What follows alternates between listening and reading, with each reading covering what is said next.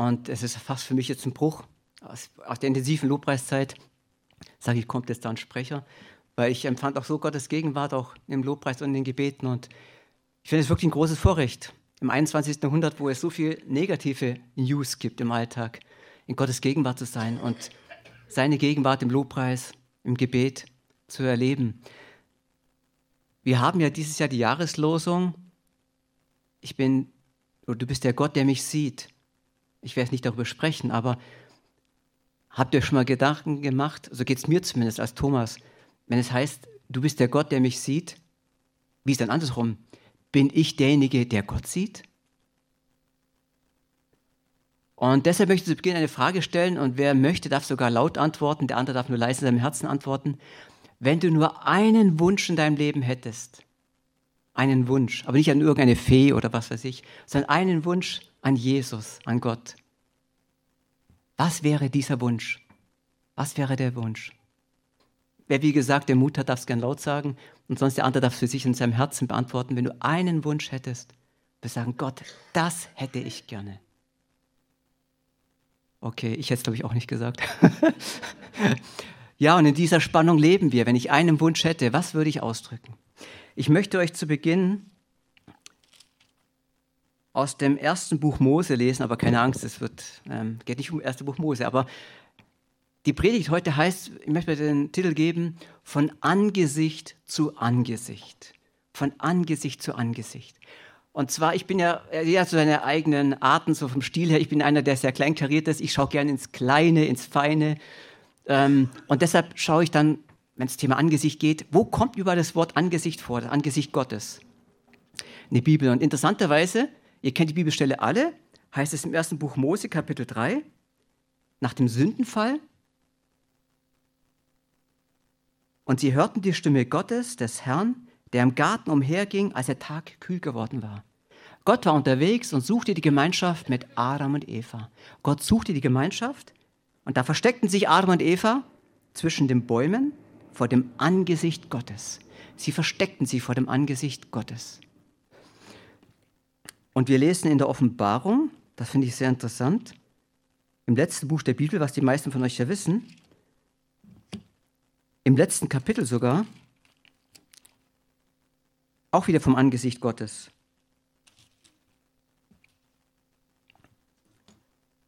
Und dann wird es nichts Verfluchtes mehr geben. Er spricht von neuen Jerusalem, von dem neuen Himmel, von der neuen Erde, in der wir leben werden. Das dürfen wir uns wirklich vor Augen halten. Das ist nicht irgendwie Fiktion oder Wunschglaube oder irgendwie Märchen.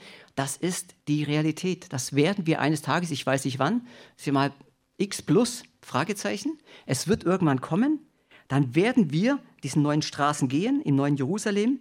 Es wird nichts Verfluchtes mehr eingehen und der Thron Gottes und des Lammes wird darin sein und seine Knechte werden ihm dienen und sein Angesicht sehen. Sie werden sein Angesicht sehen. Und das ohne Sünde, ohne Scham, ohne Reue. Man sieht diese Spannung einerseits Adam und Eva, nach dem Sündenfall, die sich vor dem Angesicht Gottes versteckten und sich schämten und sagten, nein, diesem Gott möchte ich nicht begegnen, dem darf ich gar nicht begegnen. Die ganze Bibel hindurch, bis zum letzten Buch, letzten Kapitel der Bibel. Und dann dürfen wir als Kinder Gottes durch Jesus Gnade sein Angesicht sehen. Wirklich in Vollendung. Jetzt können wir es nur erahnen. Freut euch darüber, dass wir eines Tages Gottes Angesicht sehen dürfen? Und da gibt es einen, den König David, um den es heute geht, im Psalm 27, der sagt, ich habe einen Wunsch, einen Wunsch. Und das war nicht, gib mir mehr tapfere Soldaten, gib mir mehr gehorsame Kinder, gib mir, dass ich meine Ehe glücklich erleben kann, gib mir, dass ich ein besserer König werde oder sonst was oder mehr Geld, mehr Weisheit, wie es nachher sein Sohn Salomo erbeten hat. Er sagt nur einen Wunsch. Ich möchte gerne in deinem Haus bleiben, deinen Tempel betrachten, und zwei Verse später dein Angesicht sehen. Dein Angesicht sehen. Jetzt wirst du vielleicht sagen, ja gut, okay, wenn alle Christen so denken wie David, wow, wer sagt dann Jesus noch die, wer sagt dann die gute Botschaft von Jesus draußen?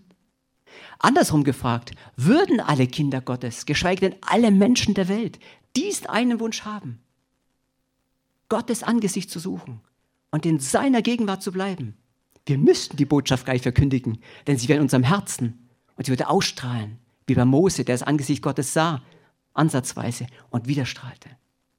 Also lasst uns mal den Psalm 27 aufschlagen. Was mich in der Vorbereitung so überwältigt hat, das ist ja der Vorteil, sag ich mal, der Vorteil, das Vorrecht eines Verkündigers, dass er sich meistens, meistens vorab und intensiver mit dem Wort Gottes beschäftigt, mit dem Konkreten, als der, der kommt am Sonntag. Er wird kalt erwischt. Nach dem Motto, was kommt da? Ja, der Herr ist mein Licht und mein Heil. Das kennen wir viele sogar auswendig. Vor wem sollte ich mich fürchten? Der Herr ist meines Lebenskraft. Vor wem sollte mir grauen?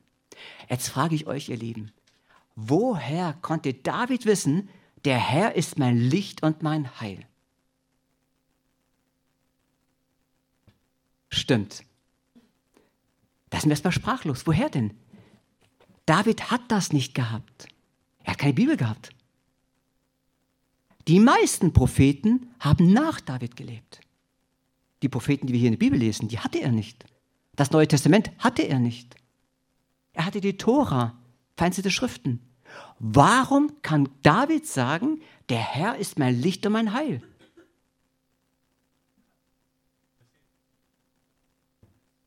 Das ist beides richtig. Er hat es im Herzen gehabt und er hat sehr viel erlebt. Und mir wurde, meine persönliche Meinung, vielleicht kann man es auch anders sehen, aber mir wurde eins klar. David war nicht nur ein großer König. David war in meinen Augen, auch weil ich liebe die Psalmen, sie sind mitten in der Bibel für mich, die Psalmen sind das Herz der Bibel. Ich lese eigentlich jedes Jahr, wenn die Psalmen lese ich durch. Das ist einfach neben allen anderen, die Psalmen lese ich durch, weil in den Psalmen auch so viel Prophetie, Weisheit und Liebe ist von Gott. Und ich bin überzeugt, David war nicht nur ein großer König, David war auch ein großer Prophet. Er war ein Prophet, gesalbt von Jesus, durch den Heiligen Geist und von Gott. Er war ein Prophet. Wenn er im Psalm 23 spricht, im Psalm 22, mein Gott, mein Gott, warum hast du mich verlassen? All das waren prophetische Worte. Wenn er sagt, der Herr ist mein Licht und mein Heil, an was erinnert euch das als allererstes? Sollt uns erinnern. An Jesus. Er ist mein Licht und mein Heil. Das konnte David doch nur tausend Jahre vor Jesus sagen, tausend Jahre vor Jesus, weil er wusste, in seiner Prophetie, in seinem Herzen, in der Gemeinschaft mit Gott, Gott, du bist Gott, Vater, Sohn und Heiliger Geist.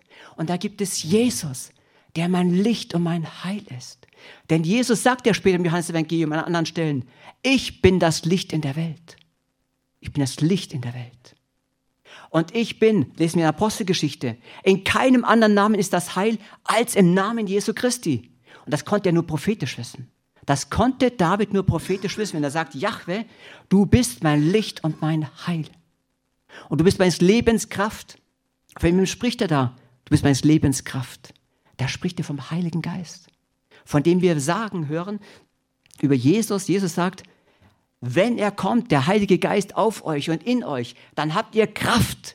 Lesen wir in Apostelgeschichte und Evangelien, dann habt ihr Kraft hinzugehen, dann habt ihr Vollmacht und Kraft, das Evangelium zu verkündigen. Und da hat es mich so überwältigt zu wissen, ja, David, der Hirtenjunge, berufen als König und Prophet, hat es von Gott ins Herz bekommen und wusste, ja Gott, Jesus, Heiliger Geist, du bist mein Licht und mein Heil. Vor wem sollte ich mich fürchten? Du bist meines Lebenskraft, vor wem sollte mir grauen? Und das hat er ohne diese Bibel gewusst, weil es tief im Herzen wusste. Wie viel mehr dürfen wir Gottes Wort auftanken, aufsaugen und trinken und essen und uns daran erfreuen und der Heilige Geist in uns. Im Alten Testament war der Heilige Geist auf den Propheten, auf den Priestern, auf den Königen. Aber wir haben ihn in uns. Wie viel mehr dürfen wir wissen mit all dem, was wir jetzt lesen werden? Der Heilige Geist, die Kraft Gottes und Jesus, das Licht und dein Heil, dein Heiland, der dich heilt, ist in deinem Herzen. Diese Zuversicht hat David gehabt. Das war seine Basis. Tausend Jahre, jetzt schon vor 3000 Jahren, vor 3000 Jahren wurde ungefähr dieser Psalm geschrieben. Und er hat immer noch Bestand. Und das fasziniert mich so. Man kann im Deutschunterricht und überall Philosophie, Kultur, so viel Gedichte lernen und lesen und Bücher und Romane und Literatur und Lieder. Aber Gottes Wort bleibt Gottes Wort. Vor 3000 Jahren geschrieben und 3000 Jahre später gelesen und es berührt immer noch dein Herz. Das kann bei manchen Songs vielleicht ein paar Wochen dauern und weg sind sie. Die werden von den nächsten Songs überschwemmt. Aber Gottes Wort hat Bestand. Es berührt immer noch mein Herz. Jesus ist mein Licht und mein Heil. wenn die Bösen, meine Widersacher und Feinde, die sich mir nähern, um meinen Leib zu fressen, denn sie müssen straucheln und fallen. David hat gewusst, egal was kommt, und wisst ihr, er war oft in der Wüste, er war bei Philistern, hat er sich untergetaucht, hat mit denen eine Zeit lang verbringen müssen. Er ist oftmals seinen Familien, die entführt wurden und Familien seiner Kämpfer nachgesprungen, nachgeeilt, hat sie mit Kriegen, ähm, mit, mit Kampfeskraft wieder zurückholen müssen und mit Gottes Gnade. Er hat wirklich Kämpfe erlebt, Angriffe, böse Feinde. Und dennoch hat er gewusst, Gott, es wird nie mehr geschehen als das, was du zulässt. Es wird nie mehr geschehen. Er hat sich darauf gestellt, egal was geschieht in meinem Leben, sagt David, und auch in deinem Leben, Bruder und Schwester. Egal was in deinem Leben ist, an Feinden, an Bösen, an Angriffen, es wird niemals dein Maß übersteigen. Denn er sagt, sie müssen, sie müssen straucheln und fallen, weil Gott ihnen ein Ende setzt. Weil Gott setzt die Grenzen. Nicht der Feind in deinem Leben. Nicht deine eigenen Gedanken, nicht deine Wünsche und Vorstellungen, nicht deine Fantasie, nicht deine Ängste und Sorgen. Gott setzt die Grenzen. Und Gott setzt ein Ende. Und er ermutigt dich. Wenn sich auch ein Heer, die Steigerung, nicht nur Böse und Feinde, sogar wenn ein ganzes Heer kommt und sich gegen mich lagert, wenn Kriege sich gegen mich erheben, dann verlasse ich mich nur auf ihn. Ich verlasse mich nur auf ihn. Egal wie es momentan in deinem Leben aussieht, wie es vielleicht in deiner Kleingruppe aussieht, in deiner Familie, in deiner Arbeitsplatzsituation, in der Gemeinde, in deinem Dienst, in deiner Gesundheit, wo auch immer. Ich verlasse mich auf ihn. Und jetzt kommt es, was ich vorhin euch gefragt habe. Eins bitte ich vom Herrn. Eins bitte ich vom Herrn. Das hätte ich gerne. Und da habe ich mich dann wirklich auch gefragt, wenn ich nur einen Wunsch hätte an Gott, wäre ich wirklich auf die Idee gekommen, hätte gesagt, das, was David jetzt sagt, wäre das wirklich mein Wunsch gewesen? Ist es jetzt Demut? Ist es Weisheit? Ist es David? Oder ist es wirklich das Allerbeste? Mich hat es bewegt, wenn David, der König und, Priest, äh, und Prophet und Mann Gottes, ein Mann nach dem Herzen Gottes, sowas ausdrückt, dann ist es für mich Ansporn. Auch wenn viele vielleicht sagen jetzt mögen und denken mögen, ja gut, das ist Altes Testament, das war halt der König David. Heute lebe ich in ganz anderen Situationen. Da habe ich ganz andere Wünsche und Ausrichtungen, ganz andere Begehrlichkeiten. Und Gott ist jetzt vielleicht ganz anders unterwegs. Ich bin überzeugt, wir werden es am Folgenden noch betrachten. Wenn wir uns an das halten, wenn wir das uns anschauen, dann ist es auch im Jahre 2023 und alle Folgenden dir zum Segen und zur Ermutigung. Für dein Leben, für deine Beziehungen, für dein Herz, für deine Seele, für alle Bereiche deines Lebens, für alles, was dich ausmacht. Das hätte ich gerne.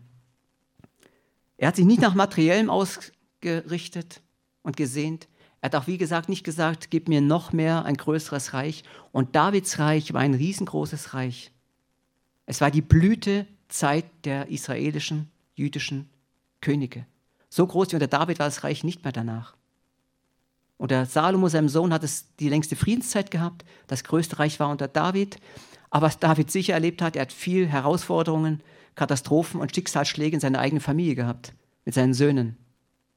Das hat ihm sicher auch sein Herz zugesetzt. Und er wusste, David wusste, für mich kann es nur eine Ausrichtung geben, nur einen Fokus, nur einen Blick. Und das bist du, Herr. Dass ich bleiben möge ein Leben lang im Hause des Herrn und die Freundlichkeit des Herrn zu schauen und seinen Tempel zu betrachten. Den Vers habe ich schon vor, hätte ich gesagt, vor 100 Jahren gehört, aber vor vielen Jahrzehnten. Schon als kleines Kind haben die Leute immer wieder gesungen, gebetet und wie auch immer. Jetzt frage ich euch, liebe Geschwister, liebe Gäste und Besucher, was heißt das denn für uns?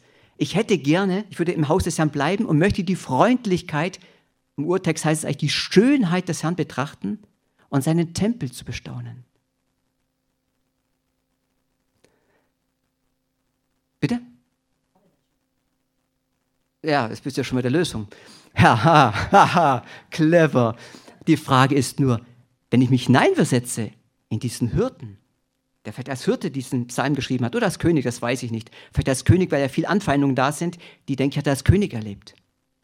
Aber da sitzt David und schreibt es vom Heiligen Geist inspiriert. Ich möchte gern die Schönheit, die Freundlichkeit des Herrn betrachten und seinen Tempel. Ähm, Entschuldigung, da gab es noch gar keinen Tempel. Da gab es keinen Tempel. Welchen Tempel wollte denn David betrachten? Natürlich kann man sagen, okay, vielleicht war ja damit die Stiftshütte gemeint. Der Tempel sollte erst erbaut werden, der erste unter seinem Salomo. Es werden aber verschiedene Begriffe gebraucht, auch bei dem Haus des Herrn und bei dem Tempel. Und deshalb, wie gesagt, hat es mich so fasziniert. Dann, wenn man dann den Urtext anschaut und die Worte genauer anschaut. Ich möchte die Schönheit des Herrn betrachten. Da fange ich mit dem Tempel an. Wenn wir den Tempel anschauen, wer ist denn der Tempel? Jesus. Jesus. Im Johannes 1, Vers 14 lesen wir. Das Wort wurde Fleisch und wohnte unter uns und es wandelte unter den Menschen. Und das Wort wandeln heißt wie ein Tempel dahergehen, als Tabernakel. Jesus ist der Tempel. Um es vorauszunehmen, auch in Offenbarung, im vorletzten Kapitel lest ihr, 21, 22, es gibt in neuen Jerusalem, never, no, nada, keinen Tempel. Denn der Herr, der Allmächtige und das Lamm ist der Tempel. Und das hat mich fasziniert an David, dem Propheten. Der wusste, stopp mal, wie er oben gesagt hat, der Herr ist mein Licht und mein Heil. Jesus ist der Tempel. Jesus möchte ich betrachten. Und möge er in seinem Herzen durch den Heiligen Geist inspiriert einen prophetischen Blick bekommen haben. Da gibt es einen Messias, auf den ganz Israel wartet, den letztlich die ganze Erde erwartet, die ganze Welt. Jesus Christus. Und diesen Tempel möchte ich betrachten. Diesen Sohn Gottes, der seine Schönheit, seine Herrlichkeit, seine Majestät aufgibt, wie wir in Philippa 2 lesen, sich demütigt und auf diese Erde kommt. Für dich und für mich. Der all diese Schönheit, all diese Geborgenheit bei Gott dem Vater, all diesen Glanz und Gloria, all dieses Leben aufgibt und sagt, ich mache mich auf, weil ich die Schwester und den Bruder und den und den so sehr liebe und nicht möchte, dass sie in Ewigkeit verloren gehen. Diese Schönheit, diesen Tempel hat David betrachtet und sagt sich, das möchte ich nicht nur einmal tun, sondern jeden Tag neu wirst du sagen, das ist ja langweilig. Jeden Tag neu?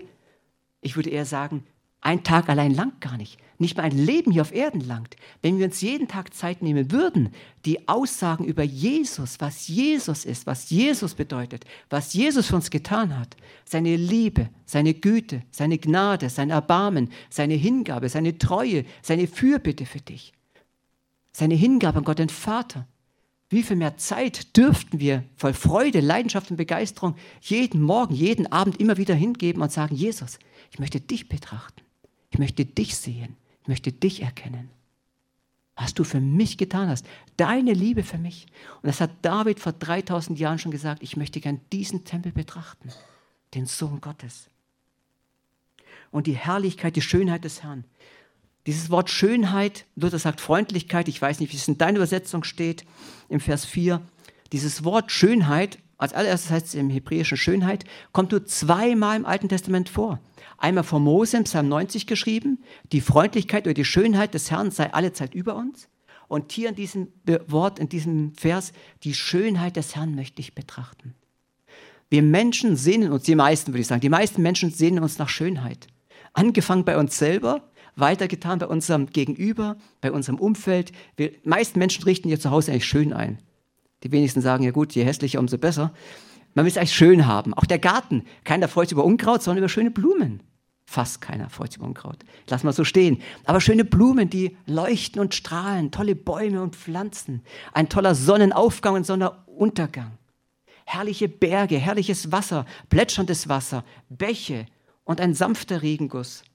Und es sieht so schön aus, so viele Dinge, die Gott geschaffen hat. Die Schönheit durchdringt die Natur. Die Schönheit von Gott. Und wie gesagt, wir selber wollen es schön haben in unserem Umfeld. Schöne Gedanken, schöne Aussehen, schöne Bilder, schöne Filme. Aber das Allerschönste im ganzen Universum ist Gott selber, von dem die Schönheit kommt. Jetzt wirst du natürlich sagen, ja gut, aber Gott sehe ich ja nicht. Er sieht mich schon. Die Jahreslosung sagt es. Aber ich sehe ihn nicht. Und da ist es genau der Punkt, an dem wir weitergehen. Wenn wir Vers 8 anschauen, mein Herz ist eine Sache des Herzens. Es ist eine Sache des Herzens. Und deshalb die Frage an mich, an mich und an dich, wie viel Zeit nehme ich mit meinem Herzen Gott zu begegnen?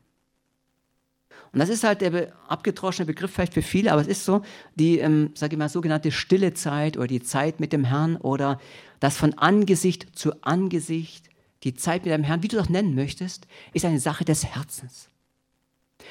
Denn der Prophet Jeremia sagt schon, 29, äh, Kapitel 29, 13 folgende, wenn ihr mich von ganzem Herzen suchen werdet, werdet ihr mich finden. Das sagt der Prophet, durch Gott inspiriert. Es ist eine Sache des Herzens. Wir können Gott nicht primär mit dem Verstand hier auf Erden begreifen. Wir können Gott mit dem Verstand versuchen zu erklären, dass es Gott gibt.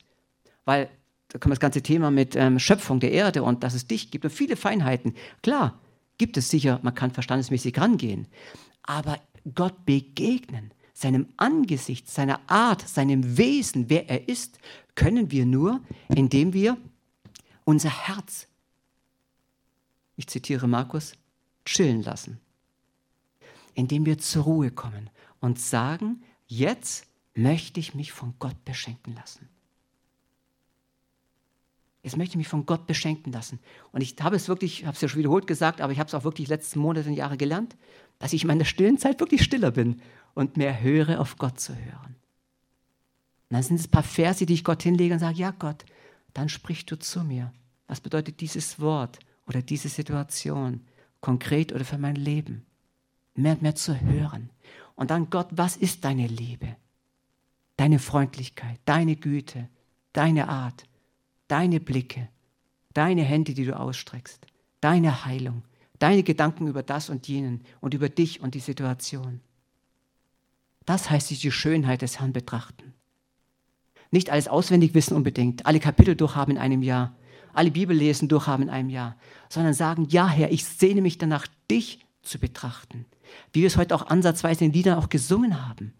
Dich zu betrachten, in deine Gegenwart zu kommen, dich zu erkennen mehr und mehr. Das heißt es Begegnung von Angesicht zu Angesicht. Und was passiert dann? Denn er schützt mich in Notzeiten in seinem Zelt, er verbirgt mich heimlich in seinem Zelt und hebt mich auf einen Felsen. Wenn wir in Gottes Gegenwart kommen, David sagt es, wenn wir Gott betrachten, dann erleben wir wirklich Sicherheit und Geborgenheit bei ihm. Der Blick auf dein Leben nimmt eine andere Stellung an. Er stellt dich auf einen Felsen. Was passiert ist, wenn er dich auf einen Felsen stellt? Nicht irgendwie so ein kleines Kieselsteinchen auf dem Boden, sondern auf einen richtigen Berg, auf einen Felsen. Du bekommst eine andere Sicht für dein Leben. Du bekommst eine andere Sicht für die Umstände.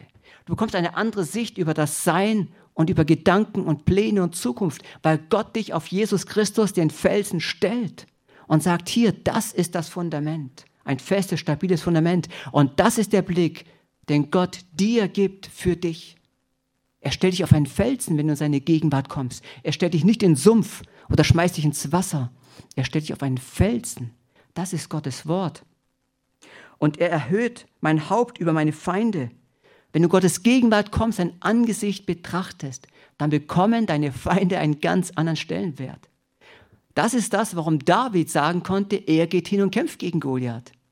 Klar, unser einer, das übrige israelische Heer, und ich wäre, glaube ich, genauso gewesen, denkt, oi, Goliath, wer wird den besiegen? Jetzt werde ich mal beten und fasten, dass Gott ihn tötet. Aber da kommt der Hirtenjunge David und sagt, Goliath? Aber er sucht das Angesicht des Herrn, steht auf dem Fels und sagt, Goliath, wer ist denn das? Und er geht da eine ganz andere Haltung in die Situation, weil er nicht auf sich und auf Goliath geschaut hat, sondern wusste, er betrachtet es mit Gottes Augen. Und das ist oft die Herausforderung in unserem Leben. Mit welchen Augen betrachtest du die Situation? Und bitte komm nicht gleich mit zig Gegenargumenten und sag, das ist aber so und so und so in meinem Leben. Sondern fang doch mal an. Fang ich an. Ja, Herr, ich will es mit deinen Augen betrachten. Ich will es mit deinem Herzen sehen. Denn wir sagen doch, dass Gott souverän ist, dass er der Allmächtige ist, dass er der Herr aller Herren ist, dass er der König aller Könige ist. Warum wollen wir dann die Probleme, Situationen, Feinde, Bosheit, wie auch immer Schwierigkeiten höher stellen als Gott unseren Herrn? Warum? Wir tun es vielleicht nicht bewusst, aber oftmals indirekt und unbewusst. So will ich ihm in seinem Zelt Jubelopfer bringen, ich will dem Herrn singen und spielen. Herr, höre meine Stimme, wenn ich rufe, sei mir gnädig und erhöre mich. Bevor David all das schon erlebt hat, fängt er an, Gott zu loben und zu preisen. Das ist das, was ein gläubiges Herz ausmacht. Nicht erst zu warten, wie Thomas im Johannesevangelium dann sagt, okay, es sei denn, ich lege meine Hände in seine Hände und sehe seine Wunden, dann sage ich auch, mein Herr und mein Gott. Vor aber noch nicht. Der Unterschied ist aber bei David, er sagte, ich fange jetzt schon an, Gott zu loben und zu preisen, weil er meine Feinde besiegt hat, weil er mein Herr ist, mein Erlöser, weil er die ganzen Kriegssituationen schon besiegt hat, weil er meine Feinde die Grenzen gesetzt hat, weil er mein ganzes Leben an Geist, Seele und Leib in seinen Händen hält. Deshalb bringe ich jetzt schon Jubelopfer. Ja, es steht da, Jubelopfer. Es ist ein Opfer, stimmt. Es kostet was. Aber er hat diesen Preis gern gezahlt, weil er begeistert war von Gott, von Jahwe, begeistert war von dem dreieinigen Gott und ihm jetzt schon die Ehre gab. Vers 8. Mein Herz erinnert sich an dein Wort. Ich habe euch schon wiederholt gesagt, David hat die Bibel nicht gehabt, er hat das Neue Testament nicht gehabt. Viele Propheten hat er noch gar nicht lesen können. Wann hat David gelesen, mein Herz erinnert dich an dein Wort? Ich habe nachgeschaut, ich habe zumindest kein Bibelvers gefunden. Ich gehe davon aus, dass David es, vielleicht durch Propheten, durch den Geist Gottes, in sein Herz gesprochen bekam. Und weil er Gott durch die ganzen Erlebnisse auch und durch die Tora sah, Gott hat sich immer, immer nach dem Angesicht, nach der Gemeinschaft mit den Menschen gesehnt. Wir sind diejenigen, die Gott den Rücken zukehrten. Wir sind diejenigen auch heute noch, die sagen, Gott brauchen wir nicht, lass uns mit Gott in Ruhe. Aber Gott war immer der, der sich gesehnt hat nach seinem Volk, nach den Menschen und sie sucht und sucht und sie niemals aufgegeben hat. Mein Herz erinnert mich. Es ist nicht der Kopf primär, nicht der Verstand, nicht der Intellekt, auch nicht dein Bruder und deine Schwester, die sagen, du, wäre wieder mal dran für dich, Johnny, wie auch immer. Nein, es ist eine Sache deines Herzens. Eine Sache deines Herzens. Deshalb ist die Ruhe so notwendig, sich mal von den ganzen äußeren Medien und manchmal auch von Menschen eine Ruhezeit zu gönnen und sagen, ja Herr, was sagt denn eigentlich mein Herz? Vor allem, was sagt mein Herz, was mich Gott mir in der Vergangenheit schon aufs Herz gelegt hat? Vielleicht auch ganz konkret in deinem Leben, wo Gott Dinge dir aufs Herz gelegt hat. Ganz konkret, die verschüttet sind durch verschiedene Umstände, die Gott heute neu belebt und sagt, du, damals, vor Wochen, Monaten, vielleicht vor Jahren, habe ich doch damals dir aufs Herz gelegt. Das und das. Mein Herz erinnert sich an dein Wort, sagt David. Und ich möchte uns, möchte uns alle heute ermutigen. Gott sagt es nicht, um uns zu verurteilen, zu verdammen, sondern unser Herz erinnert ihn.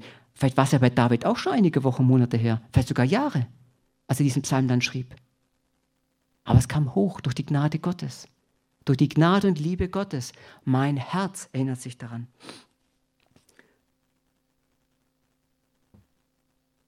Ihr sollt mein Angesicht suchen. Ihr sollt mein Angesicht suchen. Da kann man ja sagen, also Gott, das ist schon eine sehr arrogante Sache auch wenn du der Allmächtige bist und der Gott, warum sollen wir dein Angesicht suchen? Warum sollen wir dein Angesicht suchen? Gutes Sollen steht bei manchen Übersetzungen drin. Im Hebräischen steht auch nur drin, mein Herz erinnert sich. Da steht auch nicht mehr drin, du hast gesagt, sondern mein Herz erinnert sich, sucht mein Angesicht. Sucht mein Angesicht. Das ist auch übrigens in den zehn Geboten so. Wir sagen immer gleich sollen müssen. Es steht auch drin, du tust es, du tust es. Und warum? Weil über der ganzen Bibel eins steht, Gott ist gut. Gott ist gut, Gott ist heilig. Gott sagt doch nicht Dinge, um von uns was einzufordern, damit es ihm besser geht. Gott sagt doch nicht das und das, damit er denkt, so, jetzt habe ich recht und ihr seht, dass ihr Unrecht hattet. Darum geht es Gott niemals. Gott ist heilig und gut, er ist gerecht und unwandelbar gut. Wenn er diese Worte sagt zu uns, dann aus einem Grund, damit es dir gut geht. Damit es dir gut geht. Wenn er sagt, sucht mein Angesicht. Gott hätte uns nicht erschaffen müssen. Ich denke mir oft, Gott war so glücklich und herrlich unter sich. Gott Vater, Sohn, Heiliger Geist und die Engel. Und sie singen heilig, heilig, heilig. Gott hat es, die Freude in Fülle, die Herrlichkeit in Fülle. Und dann schafft er die Menschen und die ganze Schoße geht los. Jetzt hat er Probleme. Aber Gott hat es nicht aus der Fassung gebracht. Und Gott hat die Liebe nicht verloren. Sondern er sagt, ich sehne mich nach diesen Chaoten. Ich sehne mich nach diesen Menschen. Und sage ihnen, wisst ihr was? Wenn ihr das Angesicht Gottes sucht, dann geht es euch gut. sucht mein Angesicht. Und darum sagt David, Herr, suche ich dein Angesicht.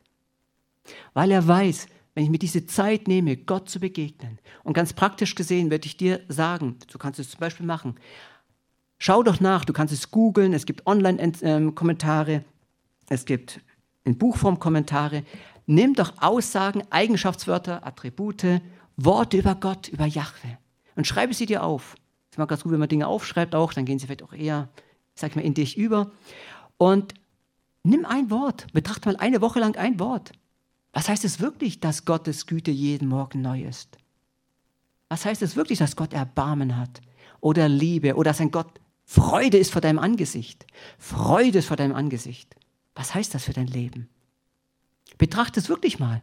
Nicht nur mal kurz, kurz drüber lesen oder wenn du halt deinen Text hast und ein Vers berührt dich besonders, dann hab doch mal die Freiheit, auch als sehr konsequenter Mensch zu sagen, gut, dann nehme ich mal den Vers und betrachte ihn ein paar Tage, ohne gleich die ganzen Texte weiterzugehen.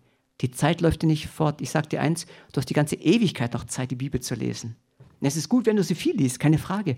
Aber wenn Gott zu dir spricht, in dein Herz hinein, dann nimm dir doch mal die Zeit. Weil wir können so viele Dinge forsten, äh, erforschen, so viele Dinge. Nehmen wir uns Zeit und da wird geschaut, bevor man irgendwas einkauft oder Vertrag unterschreibt, wird geschaut, Kleingedruckte, das und das und das. Als kommt was Kleingedruckte von Jesus, mal gehe ich gleich drüber. Nein, auch das möchte er dich beschenken. Lese es nach. Und darum suche ich her dein Angesicht. Ich habe es euch vorhin schon gesagt, im ersten Buch Mose 3 haben wir es gelesen, dass er sich nach dem sehnt. Und ich möchte euch ein paar Verse vorlesen aus 2. Korinther, Kapitel 4. Es sind mehrere Verse, aber ihr könnt sie zu Hause nochmal nachlesen. 2. Korinther 4, 6 folgende. Denn Gott, der das Licht aus der Finsternis hervorleuchten ließ, der hat einen hellen Schein in unsere Herzen gegeben. Es ist einerseits das Licht, was aus der Finsternis kam bei der Schöpfung von Himmel und Erde, andererseits Jesus, der das Licht ist, der von sich sagt, ich bin das Licht der Welt und er kam in die Finsternis.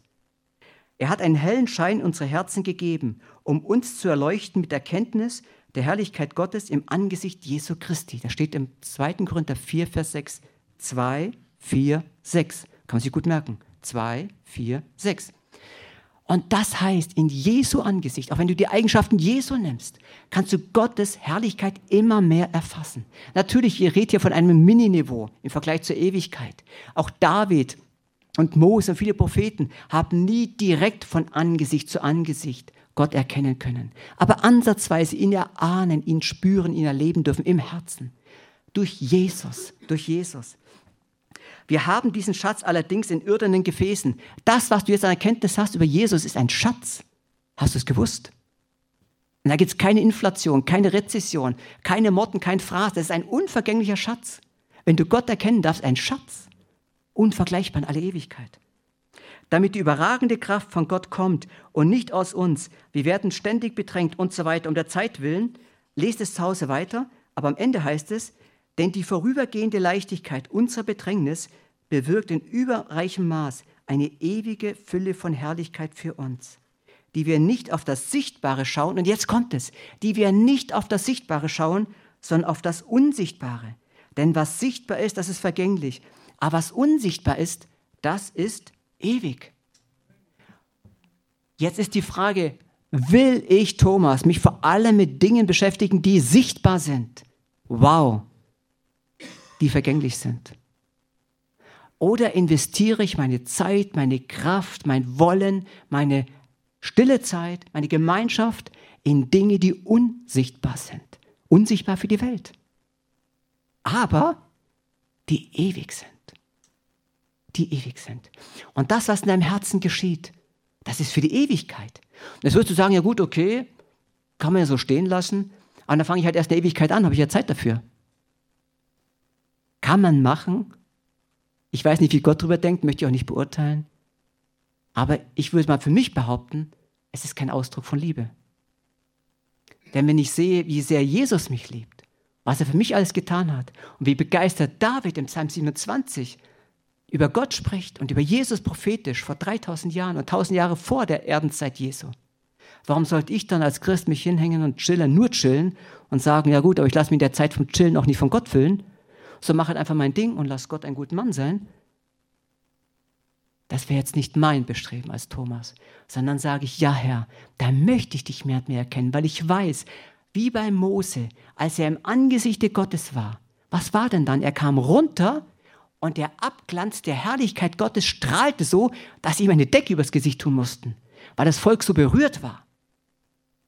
Und das wünsche ich mir für unser Leben, für euer Leben und für mein Leben, dass wir in der Gegenwart Gottes, wenn wir in der unsichtbaren Zeit mit aber in der sichtbaren Zeit für Gott die Gemeinschaft mit ihm haben, dass es mein Herz berührt, meine Liebe verändert, mein Denken berührt, meine Kraft erfüllt, weil es seine Kraft ist, meine Aktionen, weil sie seine Aktionen sind und dadurch die Menschen berührt werden.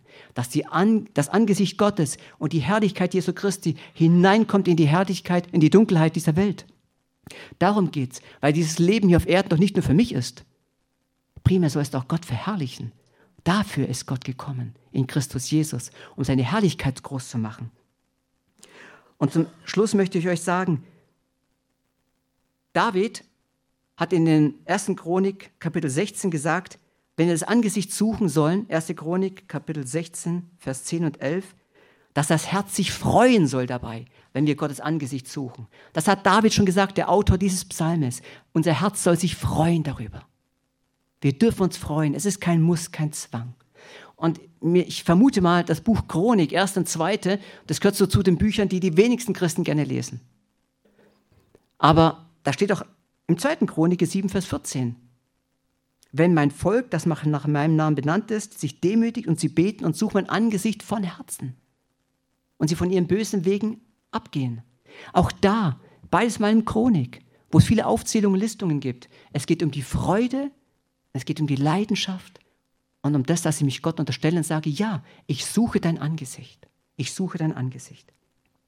Und zum Schluss, das passt zum Schluss auch, möchte ich euch vorlesen, einer meiner Lieblingsverse aus dem Alten Testament, den ihr sicher in eurem Leben schon dutzende Male gehört habt, der mit dem Angesicht Gottes zu tun hat. Nämlich als Gott der Herr, der Allmächtige, zu Mose sagt, wie er sein Volk über Aaron und die Priester immer segnen soll. Segnen soll. Und Jahwe, der Herr, redete mit Mose und sagte, sag Aaron und seinen Söhnen, so sollt ihr zu den Kindern Israel sprechen, wenn ihr sie segnet. Und es waren die Priester von Israel. Und wir sind auch berufen, hohe Priester zu sein. Wir sind berufen, lesen wir in Petrus, dass wir eine heilige Priesterschaft sind. Du bist ein Priester, du bist berufen zu segnen, zu segnen und zu segnen. Dein Umfeld, deine Familie, deine Gemeinde, wo du auch bist, zu segnen. Und der Herr sagt zu Aaron und zu den Priestern, er sagt zu dir, der Herr segne dich und behüte dich. Der Herr lasse sein Angesicht leuchten über dir und sei dir gnädig. Und der Herr erhebe sein Angesicht über dir und gebe dir seinen Frieden. Das Gute ist, diesen Segen darfst du immer und überall aussprechen. Mich berührt so dieses Angesicht, es heißt, er lasse sein Angesicht leuchten über dir. Weißt du, dass Gott über dir strahlt? Dass Gott über dich sich freut. Jeden Morgen neu. Auch wenn es in deinem Leben gerade anders auszusehen hat. Wenn es vielleicht gerade drunter und drüber geht. Schmerz, Leid, Selbstanklage, Anklage von außen. Aber Gott lässt sein Angesicht leuchten über dir. Er lässt sein Angesicht leuchten über dir und er ist dir gnädig. Das ist die Aussage von Gottes Angesicht über dich. Adam und Eva versteckten sich, weil sie es nicht wussten, dass Gott eines Tages sagt, mein Angesicht leuchtet über dir und ich bin dir gnädig. Denn das Opfer war noch nicht geschehen. Aber prophetisch konnten auch die Priester im alten Bund, das lesen wir im Hebräerbrief, konnten sie es vorab schon ausrufen, weil sie auf Jesus hinwiesen. Deshalb konnte Gott sein Angesicht leuchten lassen über dir. Weißt du das, wenn du morgens aufstehst, egal ob um 4 Uhr, 5 Uhr oder 10 Uhr, weißt du es, dass Gottes Angesicht über dir leuchtet? Unabhängig von der Sonne draußen und von der Jahreszeit. Es leuchtet über dir, er ist gnädig. Und er hebe sein Angesicht über dich und gibt dir seinen Frieden. Als Jesus Christus aufgestanden ist, und wir lesen im Johannesevangelium, die Jünger haben die Türen verschlossen und Jesus kommt in ihre Mitte. Was sagt dann Jesus als allererstes? Fast richtig. Als allererstes sagt er, Shalom. Shalom. Friede sei mit euch. Und so, und das fasziniert mich halt immer als Thomas, ich wiederhole hier, vom Alten zum Neuen. Im Alten hat er gesagt, der segne dich und behüte dich. Der lasse sein Angesicht leuchten über dir und sei dir gnädig. Und erhebe sein Angesicht über dich und schenke dir Frieden. Das war ein Hinweis auf den Friedefürst, Jesus Christus. Und der Auferstandene, wir haben den Auferstandenen Jesus Christus als König, als das allererste Wort war aus seinem Munde zu den Jüngern, Shalom, Friede. Es ist kein Krieg mehr zwischen dem Angesicht Gottes und dem Angesicht von dir und dir und dir und dir. Es ist Friede. Friede. Die ganzen Opfer nicht mehr notwendig, denn Jesus ist das einzige Opfer. Es gibt keinen Krieg mehr in deinem Herzen gegen Gott und schon in Gottes Herzen war es auch nie. Denn er sagt dir Friede, Shalom. Und dann lesen wir in dem letzten Kapitel der Offenbarung, dass wir, ich habe es euch vorhin schon gesagt, keinen Tempel mehr sehen werden. Es gibt keinen Tempel mehr dort, aber Offenbarung 22,4, das solltet ihr euch, weil seelsorgerlich und persönlich so wichtig ist, wirklich ins Herz schreiben. Da heißt es, wir werden sein Angesicht sehen und sein Name wird an ihren Stirnen stehen. Denn bei diesem Segen, den ich euch gerade vorgelesen habe aus dem vierten Buch Mose Kapitel 6, 25 folgende, steht, ruf diesen Segen aus und sag Aaron, sie sollen meinen Namen auf das Volk legen. Und in der Offenbarung, in der neuen Zeit, in der Ewigkeit, wenn wir das Angesicht Gottes sehen, und es heißt, mein Name, der Name Gottes, wird an unseren Stirnen stehen. Ich möchte jetzt zum Schluss fragen, kennt ihr die Ausdrücke? Ich danke für eure Geduld. Ich danke, dass ich immer wieder eingeladen werde, weil ihr so viel Geduld habt, auch wenn es ein bisschen länger wird. Vielen, vielen Dank für eure Gnade. Aber das finde ich, weil es mein Herz bewegt. Wisst ihr, was es von Jahwe alles heißt im Alten Testament? Die Jahreslosung heißt ja, du bist der Gott, der mich sieht. Jahwe Roy. Man sagt auch Gott der Hirte. Aber kennt ihr die anderen Begriffe auch? Dürft ihr gerne sagen. Jahwe, Ruach ist der Geist Gottes. Aber es gibt, ähm, guter Zeit wegen, Jahwe Rapha, du bist der Gott, der mich heilt. Jahwe Makadesh, du bist der Gott, der da ist, meine Gegenwart, du bist immer bei mir. Jahwe Zitkenu, Jesus Christus, du bist meine Gerechtigkeit. Jahwe Shalom, du bist mein Friede. Das steht auf deiner Stirn. Das hat im Alten Testament schon Aaron ausdrücken dürfen im Auftrag Gottes. Leg meinen Namen auf ihre Stirn. Und dieser Name liegt durch Jesus Christus auch auf deiner Stirn. Yahweh Nissi, du bist mein Banner. Yahweh Yiri, du bist mein Versorger. All diese Namen stehen im Geistigen jetzt schon auf deiner Stirn. Aber in Herrlichkeit, in Ewigkeit ist es de facto so. Der Name des Allmächtigen, der Name des Allerhöchsten ist im Frieden auf deine Stirn geschrieben. Weil ein Thomas hätte keinen Bestand vor Gott. Ein Thomas hat keinen Bestand in Ewigkeit. Bestand habe ich allein in Christus Jesus. Mein Name ist auf dem Sündenbock dahin. Aber Christus in mir, Christus in mir und nur in Christus habe ich Bestand vor Jesus, vor Gott, vor seiner Gerechtigkeit und darf zu ihm kommen. Weil dann komme ich zu ihm und dann liest er plötzlich Jahwe, Jeshua. Da steht Jesus auf meiner Stirn und auf deiner. Da steht Jesus, Jesus, Jesus. Und das Schöne ist, das lesen wir an der Gemeinde zu Pergamon in den Sendschreiben, dass du einen Namen bekommst, zusätzlich zu diesem Namen, steht auf dem weißen Stein, einen Namen, den nur du kennst und den, den geschrieben hat. Das heißt, von den Milliarden Sternen, die es gibt, da können die Menschen alle gar nicht Namen vergeben, da geben sie Buchstaben und Ziffern. Aber von den Milliarden Menschen, die eines Tages bei Gott sein werden, natürlich gibt es da nicht zwei Millionen Thomasse und fünf Millionen Markus und wie auch immer so viel Fritz und Anna und Elisabeth. Nein, es gibt einen Namen, den gibt es nur für dich. Weil du dann liest, wow, Gott kennt mein Herz und ich bin einmalig. Er hat mir einen Namen gegeben, der passt nur für mich. Und einen Namen für dich, der passt nur für dich. Das ist halt Ausfall mit Galinde oder mit Franz. Das gibt es halt nicht mehr. Aber ein Name, der dich berührt und sagt, oh, ich bin ich. So hat Gott mich geschaffen, da Gott mich so liebt. Shalom, Gott mit uns. Lieber Vater, ich danke dir für deine Gegenwart. Ich danke dir auch für diese Gemeinde hier.